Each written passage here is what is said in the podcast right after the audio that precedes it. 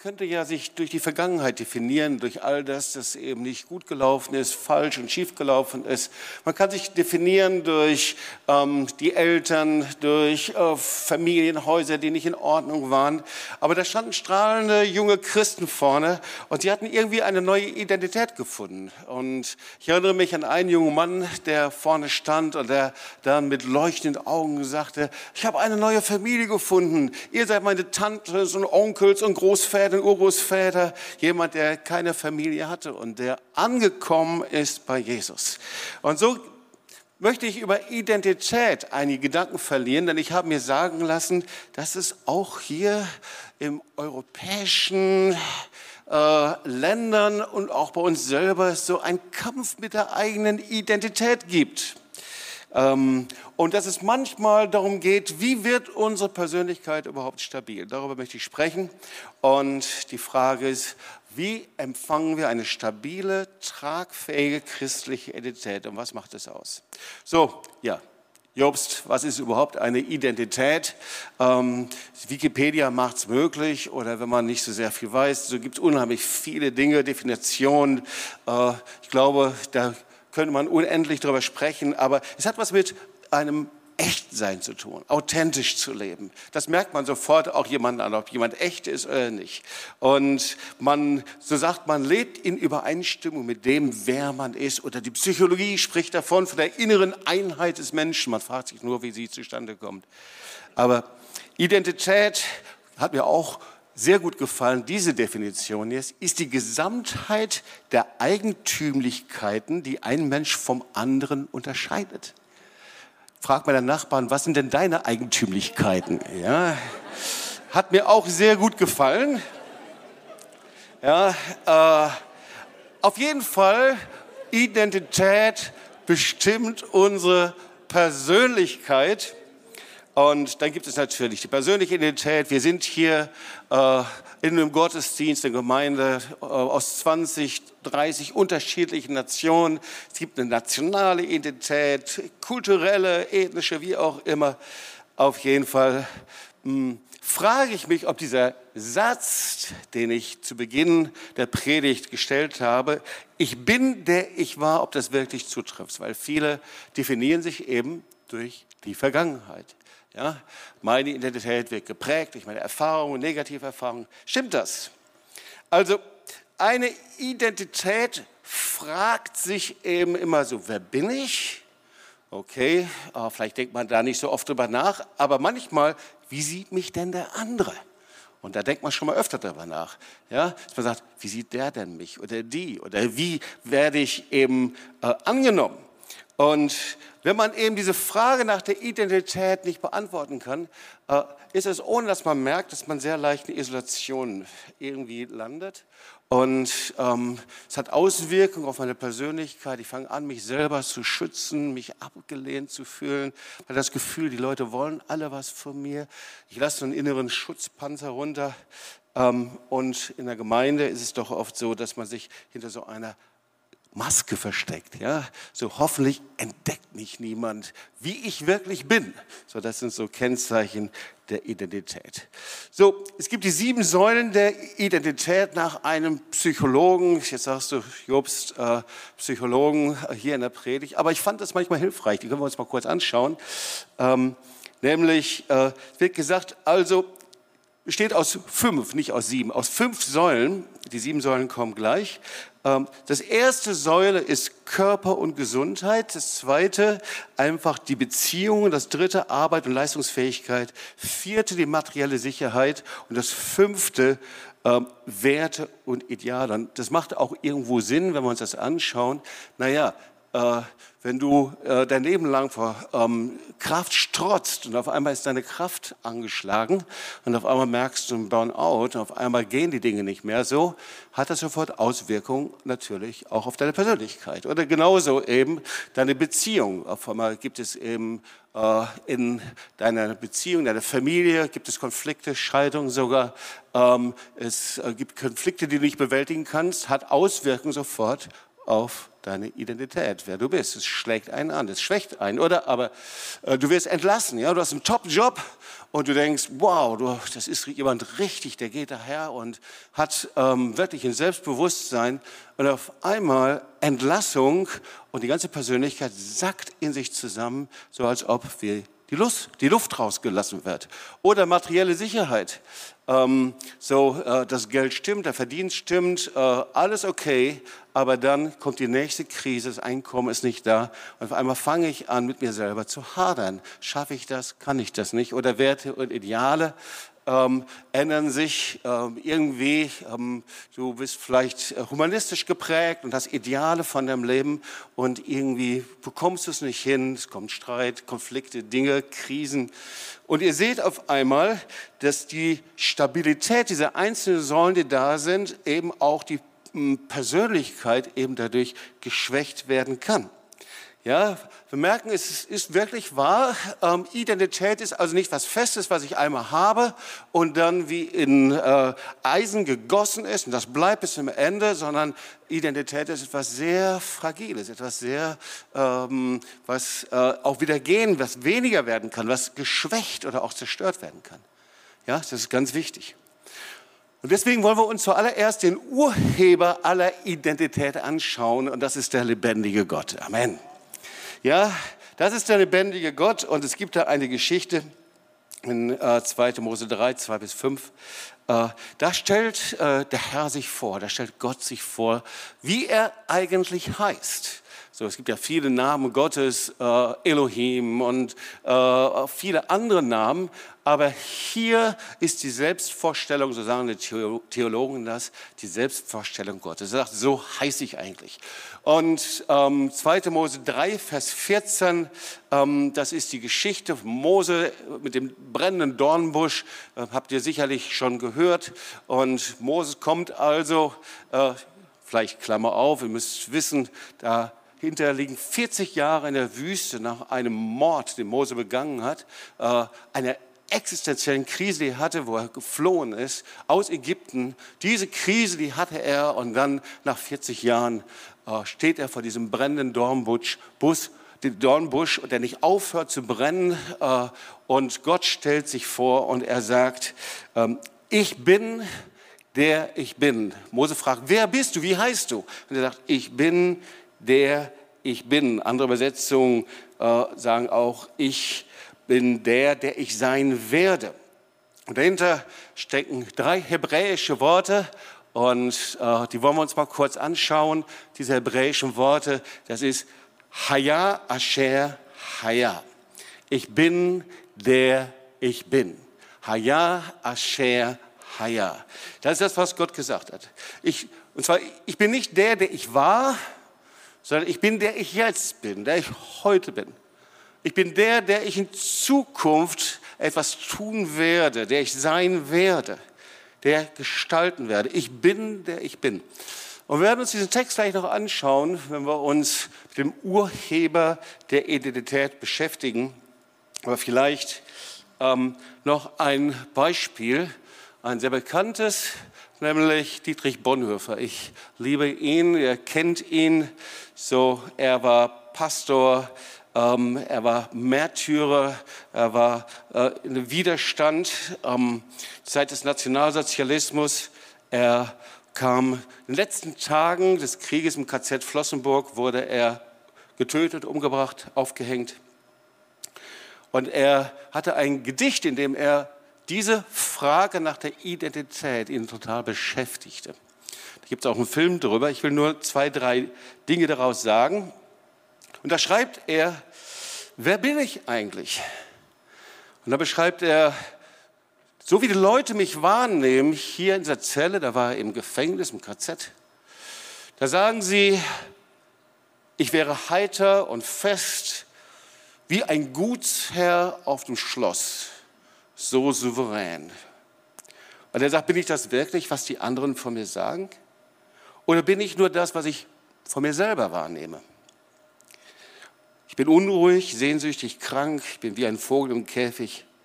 Ich ringe nach Atem, es wirkt mir in der Kehle, Ich hungere nach Farben, nach Blumen, nach Vogelstimmen. Ich dürste nach menschlicher Nähe. Ist das beides? Das, was die Leute von mir außen wahrnehmen und das, was ich selber empfinde? Bin ich beides zugleich? Oder bin ich vor Menschen ein Heuchler und vor selbst ein wehleidiger Schwächling?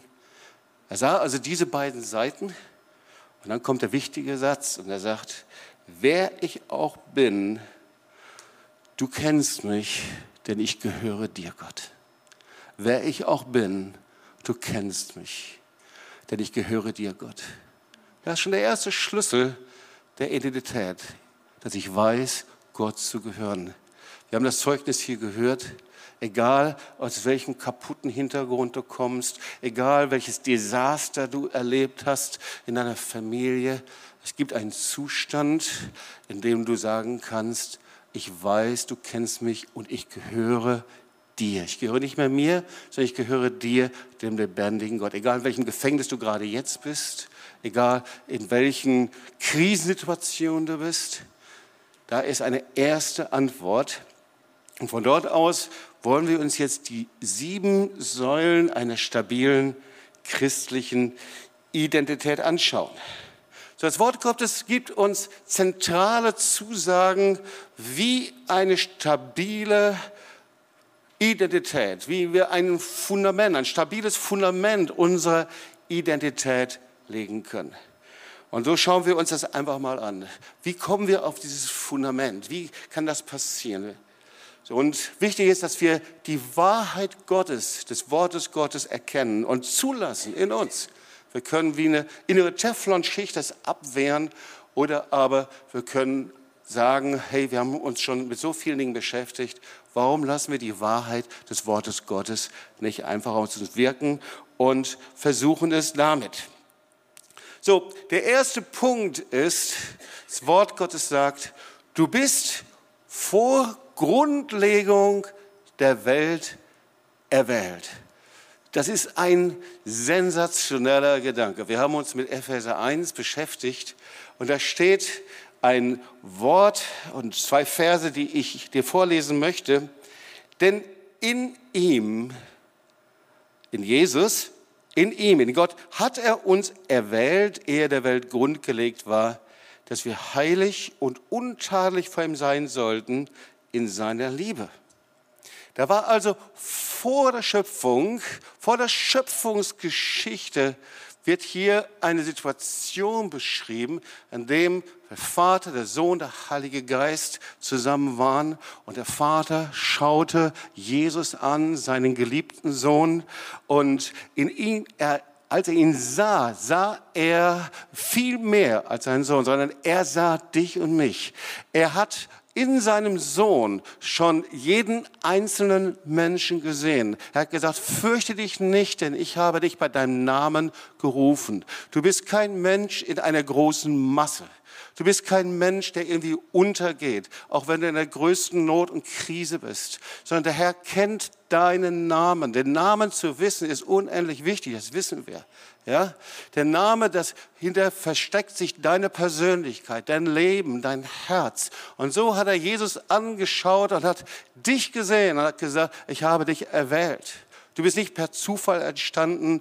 Du bist nicht ein Unfall in irgendeiner Art und Weise. Du bist nicht in irgendeine schreckliche Situation hineingeboren. Ich habe eine Bestimmung für dich. Ich habe dich erwählt von Anfang an. Ich habe dich vorherbestimmt. Und so lesen wir das in Vers 5. Er hat uns vorherbestimmt, seine Kinder zu sein durch Jesus Christus, nach dem Wohlgefallen seines Willens. Das heißt, er hat dich schon vorher ausgewählt. Er gesagt, ich möchte gerne, dass du Jesus kennenlernst, dass du erlöst bist, dass du gerettet bist. Ich möchte gerne, dass es dir gut geht, dass du in der Identität, die ich dir gegeben hast, leben kannst. So, ähm, das heißt, das können wir mal aussprechen und ich möchte dich ermutigen, da wo du das möchtest, sag mal zu deinen Nachbarn, Gott hat mich vor Grundlegung der Welt erwählt und mir eine Bestimmung gegeben. Ja?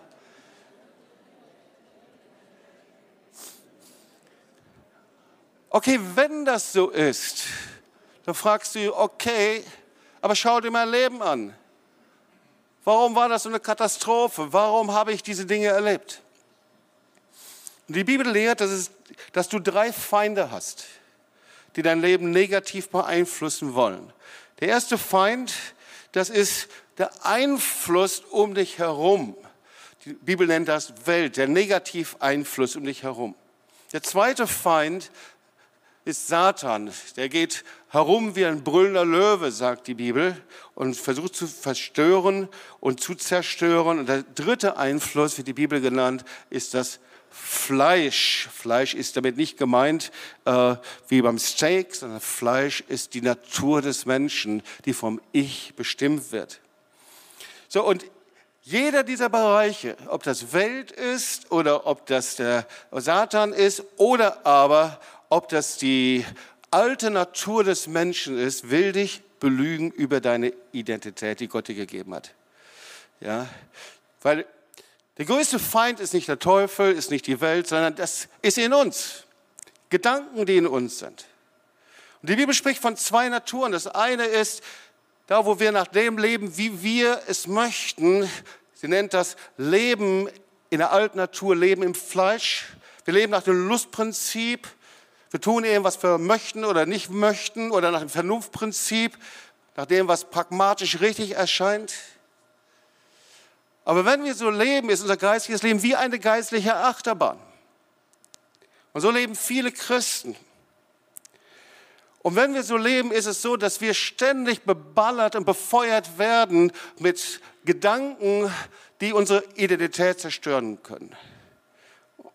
Paulus spricht davon.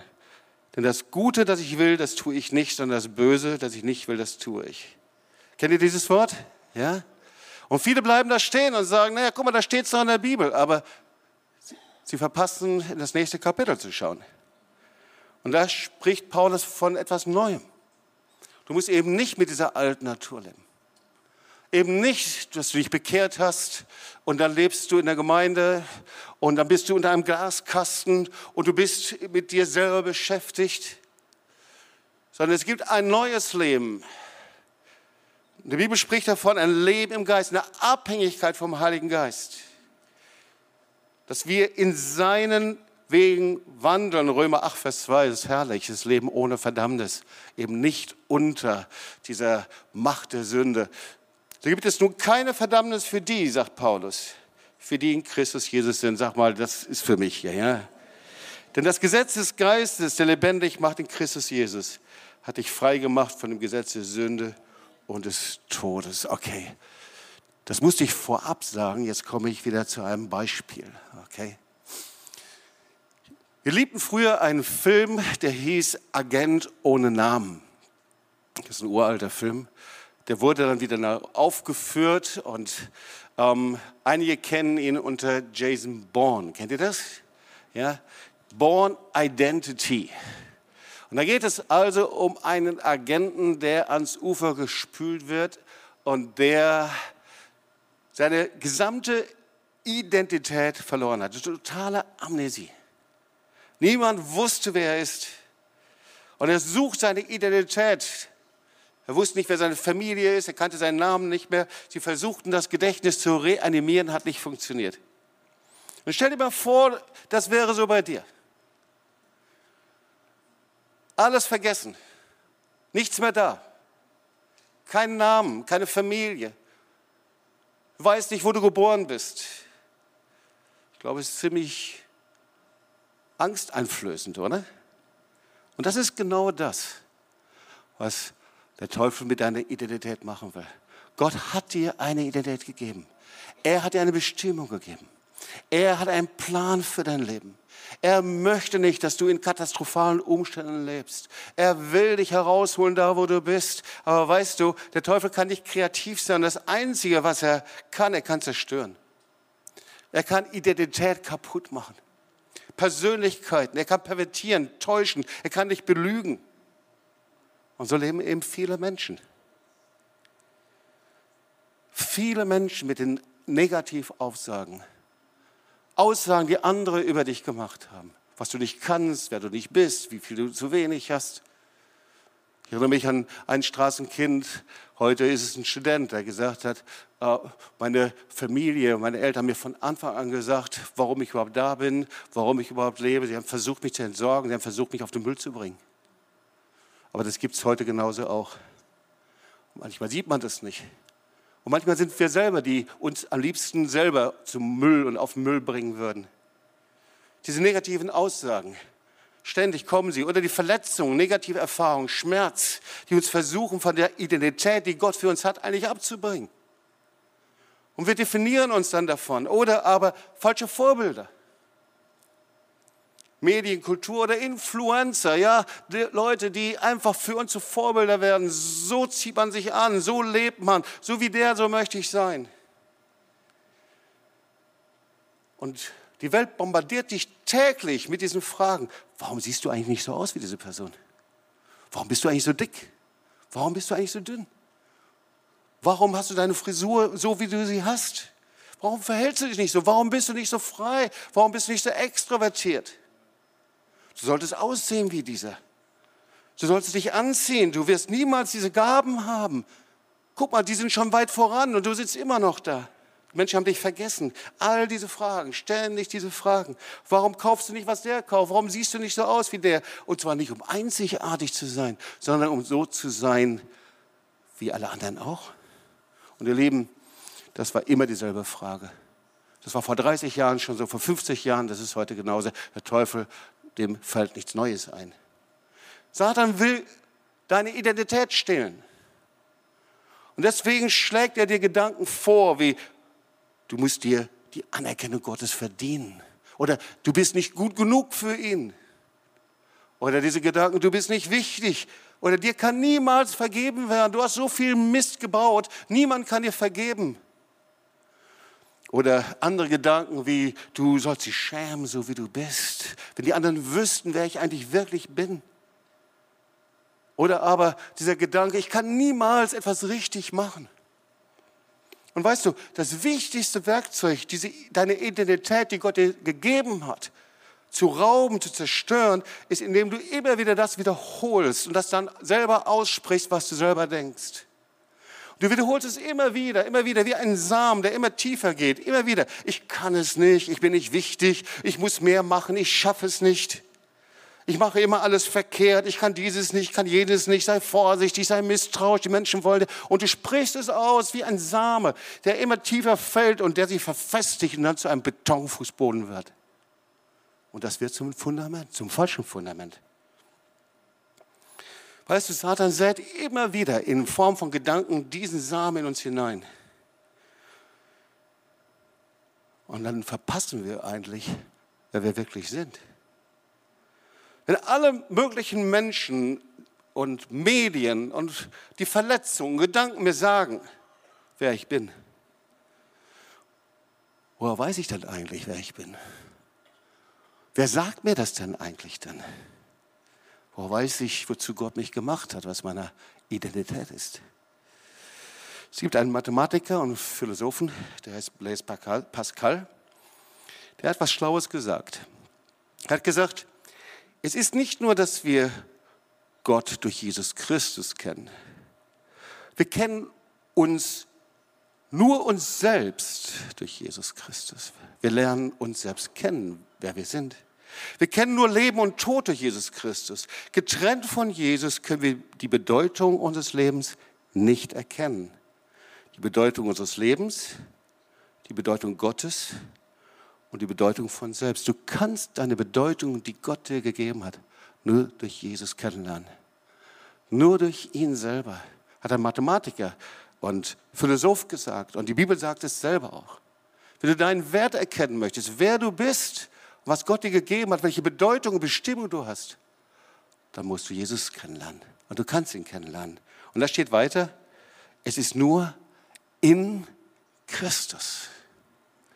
Und das ist so eine besondere Formulierung, die wir so oft übersehen. In Christus. Die Identität in Jesus. Epheser 1, Vers 7. Da steht, in ihm haben wir die Erlösung durch sein Blut, die Vergebung der Sünden nach dem Reichtum seiner Gnade in ihm. Was bedeutet das? In Christus. Also zuallererst mal ist es sehr einfach, weil wir wissen, was es heißt, irgendwo drin zu sein. Ja, du bist hier in der Halle und du kannst auch außerhalb der Halle sein. Warum bist du hier reingekommen? Es war deine Entscheidung, hier hinzukommen. Du, gehst, du bist im Restaurant oder du kannst außerhalb des Restaurants sein. Die Entscheidung, im Restaurant zu sein, ist deine Entscheidung, ins Restaurant zu gehen. Ganz einfach. Drinnen und draußen. In Christus bedeutet, ich kann mich entscheiden, zu Jesus zu gehen und bei ihm zu sein. Oder ich kann mich entscheiden, draußen zu bleiben. Ist immer meine Entscheidung. Ist deine Entscheidung. Ihn zu kennen ist also nicht Gottes Entscheidung zu kommen. Er hat sich schon entschieden, dich zu lieben, dich aufzunehmen. Aber es ist deine Entscheidung, zu ihm hinzukommen und zu sagen, hier bin ich Herr. Also, wie sind wir in Christus? Da gehen wir diese Punkte durch, weil ich habe noch mehrere Säulen hier. Wir leben in der Gemeinschaft der Gemeinde, in Christus. Warum? Denn sie ist der Leib Jesu. Ich kann und ich bin in Christus, indem ich in der Gemeinschaft der Gemeinde bin welcher Gemeinde auch immer, es ist die Gemeinde, die Jesus anbetet und ehrt im Zentrum ihres Lebens hat. Denn sie ist der Leib Jesu. Wir ernähren uns von seinem Wort in Jesus. Warum? Denn Jesus ist das Wort. Wir trinken jeden Tag von seiner Quelle, denn Jesus ist die Quelle des Lebens. Wir wandeln auf seinen Wegen, das heißt, wir sind abhängig vom Heiligen Geist, denn Jesus ist der Weg. Wir leben in der Wahrheit, denn Jesus ist die Wahrheit. Wir leben am Licht, denn Jesus ist das Licht. In ihm, ich entscheide mich, mit ihm zu leben, bei ihm zu sein. Sag mal zu deinen Nachbarn, das ist das Beste, was du tun kannst, bei Jesus zu sein. Sag das mal zu deinen Nachbarn. Unsere Identität in ihm. Seid ihr noch dabei? Hört ihr mir noch zu? Amen. So, Epheser 1, Vers 11 und 12. In ihm, sag mal, in ihm. Wow, das war leise. Nochmal, in ihm. Das war schon besser. In ihm sind wir auch zu Erben eingesetzt. Sag mal zu deinem Nachbarn, du bist ein Erbe. Ja? Erbe ist gut, oder? Graben Schwabenländle, wir wollen alle Erben sein. Sind ja auch fast alle Erben. Aber weißt du was? Das ist ein größeres Erbe, als dass du ein Häusle erbst, sondern du hast die himmlischen Reichtümer geerbt. Sag mal, du bist Erbe der himmlischen Reichtümer. Ja, wir sind Erben in ihm, wir sind erlöst in ihm, wir haben Vergebung in ihm, wir sind etwas zum Lob seiner Herrlichkeit in ihm. Du kannst einfach mal ein Bibelstudium machen, in ihm eingeben, was wir alles sind. Ist begeisternd. Ja? Herrlich. Also,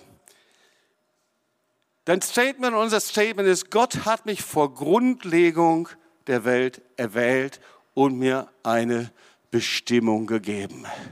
Ich definiere mich nicht durch die Vergangenheit, sondern ich definiere mich durch Jesus. Der zweite Punkt, wir gucken uns die sieben Säulen an, jetzt sind wir bei Punkt zwei. Ich garantiere dir, dass ich mich bei jedem Punkt nicht so lange aufhalte, okay? Dein Leben hat eine Bestimmung. Ja? Warum? 1. Petrus 2, Vers 9. Ihr aber seid ein auserwähltes Geschlecht. Manchmal ist es so, da warten wir darauf, und sagen, wann macht mein Leben endlich Sinn? Wann bekommt mein Leben eine Berufung? Bist du 20? Herr, ich berufe mich. Bist du 30? Herr, ich brauche eine Berufung. 40, bist du schon ziemlich frustriert. Herr, bin ich an eine Berufung vorbeigegangen. 50, dann bist du noch frustrierter. Alle anderen haben Berufung. Ich habe keine Berufung. 60, äh, da gehst du schon ins Rentenalter. Und 70, da denkst du an die himmlische Berufung in Jerusalem. Ich habe eine gute Botschaft für dich. Du bist von Anfang an berufen. Du hast jetzt schon eine Berufung. Du bist berufen zur königlichen Priesterschaft. Hier sagt das Wort Gottes, du bist ein königliches Priestertum, ein heiliges Volk. Du bist berufen, dass ihr verkündigen sollt die Wohltaten dessen, der euch berufen hat. Sag mal zu deinem Nachbarn, du bist berufen. Sag dem anderen Nachbarn, hast du einen Mund? Dann bist du berufen, die Wohltaten Gottes zu verkündigen. Amen. Also, das ist unser Statement.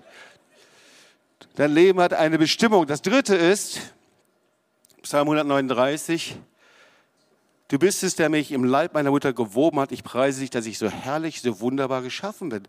Du bist von Gott gewollt und wunderbar geschaffen. Du bist gewollt. Du bist kein Zufall.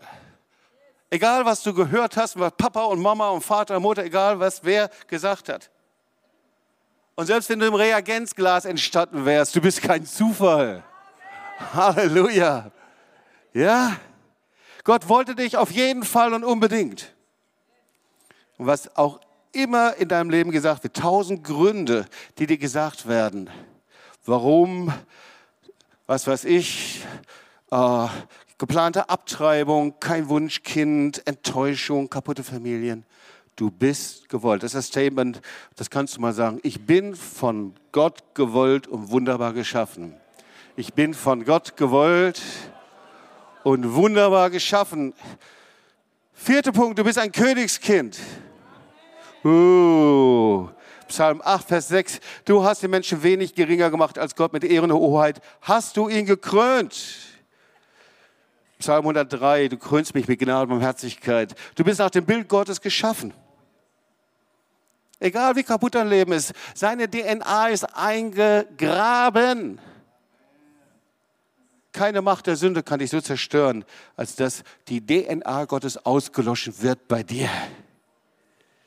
Du bist in den Augen Gottes wertvoll. Du bist ein Königskind. Also, das nächste Statement, ich, ich bin von Gott mit Ehren und Hoheit gekrönt worden. Ich bin sein Königskind. Kannst du mal aussagen, ich bin sein Königskind, okay?